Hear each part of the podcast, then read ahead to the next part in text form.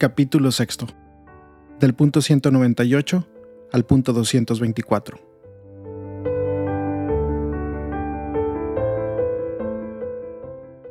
Diálogo y amistad social. Acercarse, expresarse, escucharse, mirarse, conocerse, tratar de comprenderse, buscar puntos de contacto. Todo eso se resume en el verbo dialogar. Para encontrarnos y ayudarnos mutuamente necesitamos dialogar. No hace falta decir para qué sirve el diálogo.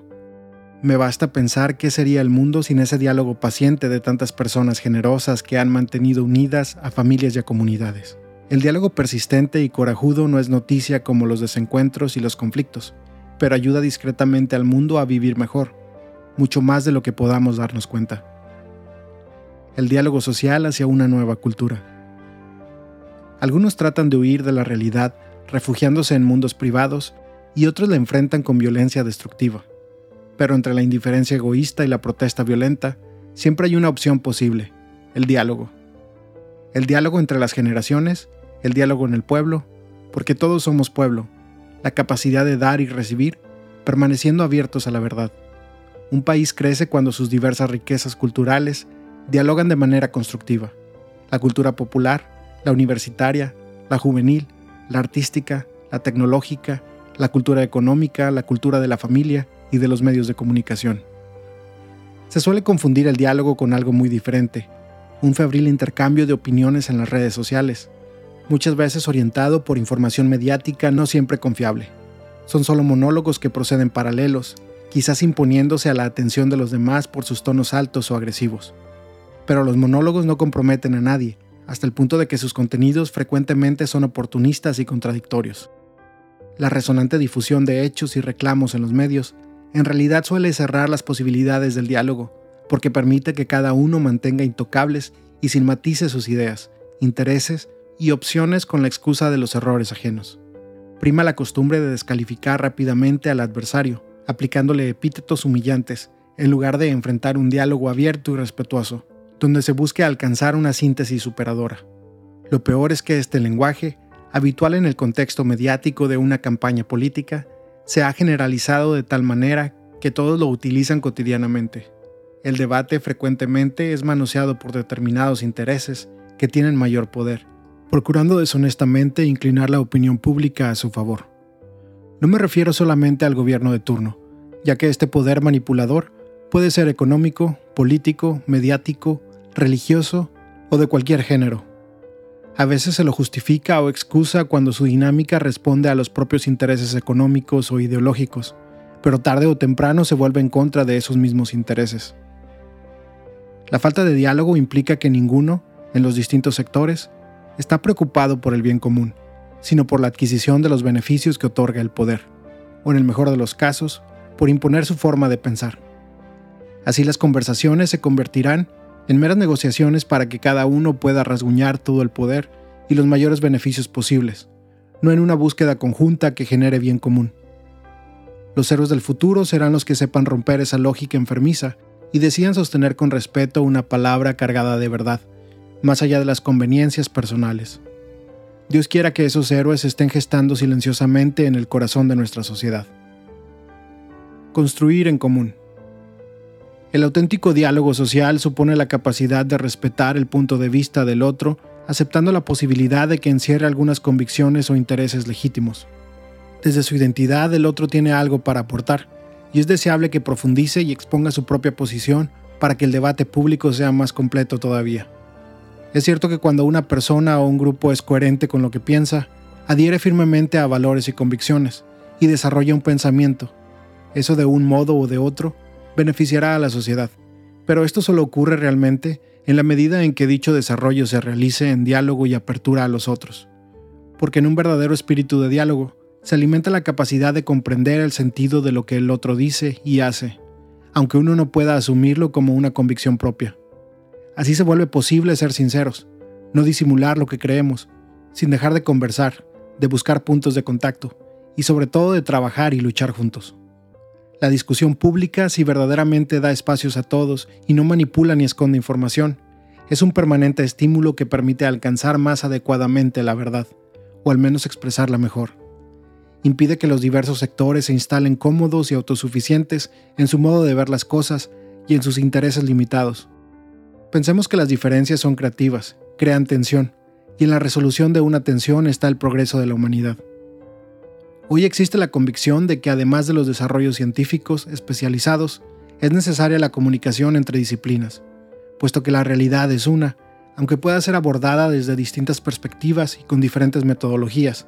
No se debe soslayar el riesgo de que un avance científico sea considerado el único abordaje posible para comprender algún aspecto de la vida, de la sociedad y del mundo. En cambio, un investigador que avanza con eficiencia en su análisis e igualmente está dispuesto a reconocer otras dimensiones de la realidad que él investiga, gracias al trabajo de otras ciencias y saberes, se abre a conocer la realidad de manera más íntegra y plena. En este mundo globalizado, los medios de comunicación pueden ayudar a que nos sintamos más cercanos los unos de los otros, a que percibamos un renovado sentido de unidad de la familia humana que nos impulse a la solidaridad y al compromiso serio por una vida más digna para todos. Pueden ayudarnos en esta tarea especialmente hoy, cuando las redes de la comunicación humana han alcanzado niveles de desarrollo inauditos. En particular, Internet puede ofrecer mayores posibilidades de encuentro y de solidaridad entre todos, y esto es algo bueno, es un don de Dios. Pero es necesario verificar constantemente que las actuales formas de comunicación nos orienten efectivamente al encuentro generoso, a la búsqueda sincera de la verdad íntegra, al servicio, a la cercanía con los últimos, a la tarea de construir el bien común. Al mismo tiempo, como enseñaron los obispos de Australia, no podemos aceptar un mundo digital diseñado para explotar nuestra debilidad y sacar fuera lo peor de la gente. El fundamento de los consensos. El relativismo no es la solución.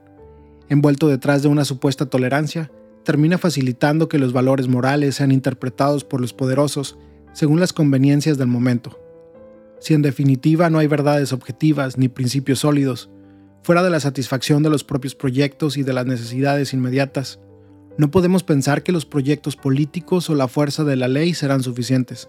Cuando es la cultura la que se corrompe y ya no se reconoce alguna verdad objetiva o unos principios universalmente válidos, las leyes solo se entenderán como imposiciones arbitrarias y como obstáculos a evitar. Es posible prestar atención a la verdad, buscar la verdad que responde a nuestra realidad más honda? ¿Qué es la ley sin la convicción alcanzada tras un largo camino de reflexión y de sabiduría de que cada ser humano es sagrado e inviolable? Para que una sociedad tenga futuro es necesario que haya asumido un sentido respeto hacia la verdad de la dignidad humana, a la que nos sometemos. Entonces no se evitará matar a alguien solo para evitar el escarnio social y el peso de la ley, sino por convicción. Es una verdad irrenunciable que reconocemos con la razón y aceptamos con la conciencia. Una sociedad es noble y respetable también por su cultivo de la búsqueda de la verdad y por su apego a las verdades más fundamentales. Hay que acostumbrarse a desenmascarar las diversas maneras de manoseo, desfiguración y ocultamiento de la verdad en los ámbitos públicos y privados. Lo que llamamos verdad no es solo la difusión de hechos que realiza el periodismo, es ante todo la búsqueda de los fundamentos más sólidos que están detrás de nuestras opciones y también de nuestras leyes. Esto supone aceptar que la inteligencia humana puede ir más allá de las conveniencias del momento y captar algunas verdades que no cambian, que eran verdad antes de nosotros y lo serán siempre. Indagando la naturaleza humana, la razón descubre valores que son universales, porque derivan de ella. De otro modo, no podría suceder quizás que los derechos humanos fundamentales hoy considerados infranqueables, sean negados por los poderosos de turno, luego de haber logrado el consenso de una población adormecida y amedrentada? Tampoco sería suficiente un mero consenso entre los distintos pueblos, igualmente manipulable. Ya tenemos pruebas de sobra de todo el bien que somos capaces de realizar, pero al mismo tiempo tenemos que reconocer la capacidad de destrucción que hay en nosotros. El individualismo indiferente y despiadado en el que hemos caído ¿No es también resultado de la pereza para buscar los valores más altos que vayan más allá de las necesidades circunstanciales? Al relativismo se suma el riesgo de que el poderoso o el más hábil termine imponiendo una supuesta verdad. En cambio, ante las normas morales que prohíben el mal intrínseco no hay privilegios ni excepciones para nadie. No hay ninguna diferencia entre ser el dueño del mundo o el último de los miserables de la tierra. Ante las exigencias morales somos todos absolutamente iguales. Lo que nos ocurre hoy y nos arrastra es una lógica perversa y vacía. es que hay una asimilación de la ética y de la política a la física. No existen el bien y el mal en sí, sino solamente un cálculo de ventajas y desventajas. El desplazamiento de la razón moral trae como consecuencia que el derecho no puede referirse a una concepción fundamental de justicia, sino que se convierte en el espejo de las ideas dominantes. Entramos aquí en una degradación, ir nivelando hacia abajo por medio de un consenso superficial y negociador. Así, en definitiva, la lógica de la fuerza triunfa. El consenso y la verdad. En una sociedad pluralista, el diálogo es el camino más adecuado para llegar a reconocer aquello que se debe ser siempre afirmado y respetado, y que está más allá del consenso circunstancial. Hablamos de un diálogo que necesita ser enriquecido e iluminado por razones, por argumentos racionales, por variedad de perspectivas, por aportes de diversos saberes y puntos de vista, y que no excluye la convicción de que es posible llegar a algunas verdades elementales que deben y deberán ser siempre sostenidas. Aceptar que hay algunos valores permanentes, aunque no siempre sea fácil reconocerlos, otorga solidez y estabilidad a una ética social. Aun cuando los hayamos reconocido y asumido, gracias al diálogo y al consenso, vemos que estos valores básicos están más allá de todo consenso. Los reconocemos como valores trascendentes a nuestros contextos y nunca negociables. Podrá crecer nuestra comprensión de su significado y alcance, y en ese sentido el consenso es algo dinámico, pero en sí mismos son apreciados como estables por su sentido intrínseco. Si algo es siempre conveniente para el buen funcionamiento de la sociedad, ¿no es porque detrás de eso hay una verdad permanente que la inteligencia puede captar? En la realidad misma del ser humano y de la sociedad, en su naturaleza íntima, hay una serie de estructuras básicas que sostienen su desarrollo y su supervivencia. De allí se derivan determinadas exigencias que pueden ser descubiertas gracias al diálogo, si bien no son estrictamente fabricadas por el consenso. El hecho de que ciertas normas sean indispensables para la misma vida social es un indicio extremo de que son algo bueno en sí mismo. Por consiguiente, no es necesario contraponer la conveniencia social, el consenso y la realidad de una verdad objetiva. Estas tres pueden unirse armoniosamente cuando a través del diálogo las personas se atreven a llegar hasta el fondo de una cuestión. Si hay que respetar en toda situación la dignidad ajena, es porque nosotros no inventamos o suponemos la dignidad de los demás, sino porque hay efectivamente en ellos un valor que supera las cosas materiales y las circunstancias, y que exige que se les trate de otra manera. Que todo ser humano posee una dignidad inalienable es una verdad que responde a la naturaleza humana, más allá de cualquier cambio cultural. Por eso el ser humano tiene la misma dignidad inviolable en cualquier época de la historia, y nadie puede sentirse autorizado por las circunstancias a negar esta convicción o a no obrar en consecuencia. La inteligencia puede entonces estructurar en la realidad de las cosas a través de la reflexión, de la experiencia y del diálogo, para reconocer en esa realidad que la trasciende la base de ciertas exigencias morales universales. A los agnósticos, este fundamento podrá parecerle suficiente para otorgar una firme y estable validez universal a los principios éticos básicos y no negociables, que pueda impedir nuevas catástrofes. Para los creyentes, esa naturaleza humana, fuente de principios éticos, ha sido creada por Dios, quien en definitiva otorga un fundamento sólido a esos principios. Esto no establece un fijismo ético ni da lugar a la imposición de algún sistema moral, puesto que los principios morales elementales y universalmente válidos pueden dar lugar a diversas normativas prácticas. Por eso deja siempre un lugar para el diálogo. Una nueva cultura. La vida es el arte del encuentro, aunque haya tanto desencuentro por la vida. Reiteradas veces he invitado a desarrollar una cultura del encuentro, que vaya más allá de las dialécticas que enfrentan. Es un estilo de vida tendiente a conformar ese poliedro que tiene muchas facetas, muchísimos lados, pero todos formando una unidad cargada de matices, ya que el todo es superior a la parte. El poliedro representa una sociedad donde las diferencias conviven complementándose, enriqueciéndose e iluminándose recíprocamente, aunque esto implique discusiones y prevenciones. Porque de todo se puede aprender algo. Nadie es inservible, nadie es prescindible. Esto implica incluir a las periferias. Quien está en ellas tiene otro punto de vista, ve aspectos de la realidad que no se reconocen desde los centros de poder, donde se toman las decisiones más definitorias. El encuentro hecho cultura. La palabra cultura indica algo que ha penetrado en el pueblo, en sus convicciones más entrañables y en su estilo de vida. Si hablamos de una cultura en el pueblo, eso es más que una idea o una abstracción Incluye las ganas, el entusiasmo y finalmente una forma de vivir que caracteriza a ese conjunto humano. Entonces, hablar de cultura del encuentro significa que como pueblo nos apasiona intentar encontrarnos, buscar puntos de contacto, tender puentes, proyectar algo que incluya a todos. Esto se ha convertido en deseo y en estilo de vida. El sujeto de esta cultura es el pueblo, no un sector de la sociedad que busca pacificar el resto con recursos profesionales y mediáticos. La paz social es trabajosa, artesanal. Sería más fácil contener las libertades y las diferencias con un poco de astucia y de recursos, pero esa paz sería superficial y frágil, no el fruto de una cultura del encuentro que la sostenga. Integrar a los diferentes es mucho más difícil y lento, aunque es la garantía de una paz real y sólida. Esto no se consigue agrupando solo a los puros, porque aún las personas que puedan ser cuestionadas por sus errores tienen algo que aportar que no debe perderse. Tampoco consiste en una paz que surge acallando las reivindicaciones sociales o evitando que hagan lío, ya que no es un consenso de escritorio o una efímera paz para una minoría feliz. Lo que vale es generar procesos de encuentro, procesos que construyan un pueblo que sabe recoger las diferencias. Armemos a nuestros hijos con las armas del diálogo, enseñémosles la buena batalla del encuentro el gusto de reconocer al otro. Esto implica el hábito de reconocer al otro, el derecho de ser el mismo y de ser diferente. A partir de ese reconocimiento hecho cultura, se vuelve posible la gestación de un pacto social. Sin ese reconocimiento surgen maneras sutiles de buscar que el otro pierda todo significado, que se vuelva irrelevante, que no se le reconozca algún valor en la sociedad.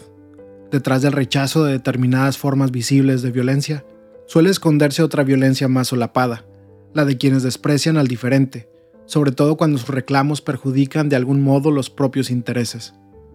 Cuando un sector de la sociedad pretende disfrutar de todo lo que ofrece el mundo, como si los pobres no existieran, eso en algún momento tiene sus consecuencias. Ignorar la existencia y los derechos de los otros, tarde o temprano provoca alguna forma de violencia, muchas veces inesperada. Los sueños de la libertad, la igualdad y la fraternidad pueden quedar en el nivel de las meras formalidades, porque no son efectivamente para todos.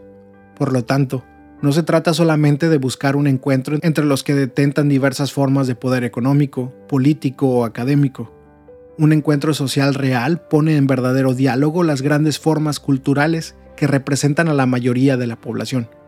Con frecuencia las buenas propuestas no son asumidas por los sectores más empobrecidos porque se presentan con un ropaje cultural que no es el de ellos y con el que no pueden sentirse identificados. Por consiguiente, un pacto social realista e inclusivo debe ser también un pacto cultural, que respete y asuma las diversas cosmovisiones, culturas o estilos de vida que coexisten en la sociedad. Por ejemplo, los pueblos originarios no están en contra del progreso, si bien tienen una idea de progreso diferente, muchas veces más humanista que la de la cultura moderna de los desarrollados. No es una cultura orientada al beneficio de los que tienen poder, de los que necesitan crear una especie de paraíso eterno en la tierra. La intolerancia y el desprecio ante las culturas populares indígenas es una verdadera forma de violencia, propia de los eticistas sin bondad que viven juzgando a los demás. Pero ningún cambio auténtico, profundo y estable es posible si no se realiza a partir de las diversas culturas principalmente de los pobres. Un pacto cultural supone renunciar a entender la identidad de un lugar de manera monolítica y exige respetar la diversidad ofreciéndole caminos de promoción y de integración social. Este pacto también implica aceptar la posibilidad de ceder algo por el bien común. Ninguno podrá tener toda la verdad ni satisfacer la totalidad de sus deseos, porque esa pretensión llevaría a querer destruir al otro negándole sus derechos la búsqueda de una falsa tolerancia, tiene que ceder paso al realismo dialogante, de quien cree que debe ser fiel a sus principios, pero reconociendo que el otro también tiene el derecho de tratar de ser fiel a los suyos. Es el auténtico reconocimiento del otro, que solo el amor hace posible, y que significa colocarse en el lugar del otro para descubrir qué hay de auténtico, o al menos de comprensible, en medio de sus motivaciones e intereses. Recuperar la amabilidad. El individualismo consumista provoca mucho atropello. Los demás se convierten en meros obstáculos para la propia tranquilidad placentera. Entonces se los termina tratando como molestias y la agresividad crece. Esto se acentúa y llega a niveles exasperantes en épocas de crisis, en situaciones catastróficas, en momentos difíciles donde sale a plena luz el espíritu del sálvese quien pueda. Sin embargo, todavía es posible optar por el cultivo de la amabilidad. Hay personas que lo hacen y se convierten en estrellas en medio de la oscuridad. San Pablo mencionaba un fruto del Espíritu Santo con la palabra griega Christotes, que expresa un estado de ánimo que no es áspero, rudo, duro, sino afable, suave, que sostiene y conforta. La persona que tiene esta cualidad ayuda a los demás a que su existencia sea más soportable, sobre todo cuando cargan con el peso de sus problemas, urgencias y angustias. Es una manera de tratar a otros que se manifiesta de diversas formas, como amabilidad en el trato, como un cuidado para no herir con las palabras o gestos, como un intento de aliviar el peso de los demás. Implica decir palabras de aliento que reconfortan, que fortalecen, que consuelan, que estimulan en lugar de palabras que humillan, que entristecen, que irritan, que desprecian. La amabilidad es una liberación de la crueldad que a veces penetra las relaciones humanas, de la ansiedad que no nos deja pensar en los demás, de la urgencia distraída que ignora que los otros también tienen derecho a ser felices. Hoy no suele haber ni tiempo ni energías disponibles para detenerse a tratar bien a los demás, a decir permiso, perdón, gracias. Pero de vez en cuando aparece el milagro de una persona amable que deja a un lado sus ansiedades y urgencias para prestar atención, para regalar una sonrisa, para decir una palabra que estimule, para posibilitar un espacio de escucha en medio de tanta indiferencia. Este esfuerzo, vivido cada día, es capaz de crear esa convivencia sana que vence las incomprensiones y previene los conflictos. El cultivo de la amabilidad no es un detalle menor, ni una actitud superficial o burguesa, puesto que supone valoración y respeto, cuando se hace cultura en una sociedad, transfigura profundamente el estilo de vida, las relaciones sociales, el modo de debatir y de confrontar ideas. Facilita la búsqueda de consensos y abre caminos donde la exasperación destruye todos los puentes.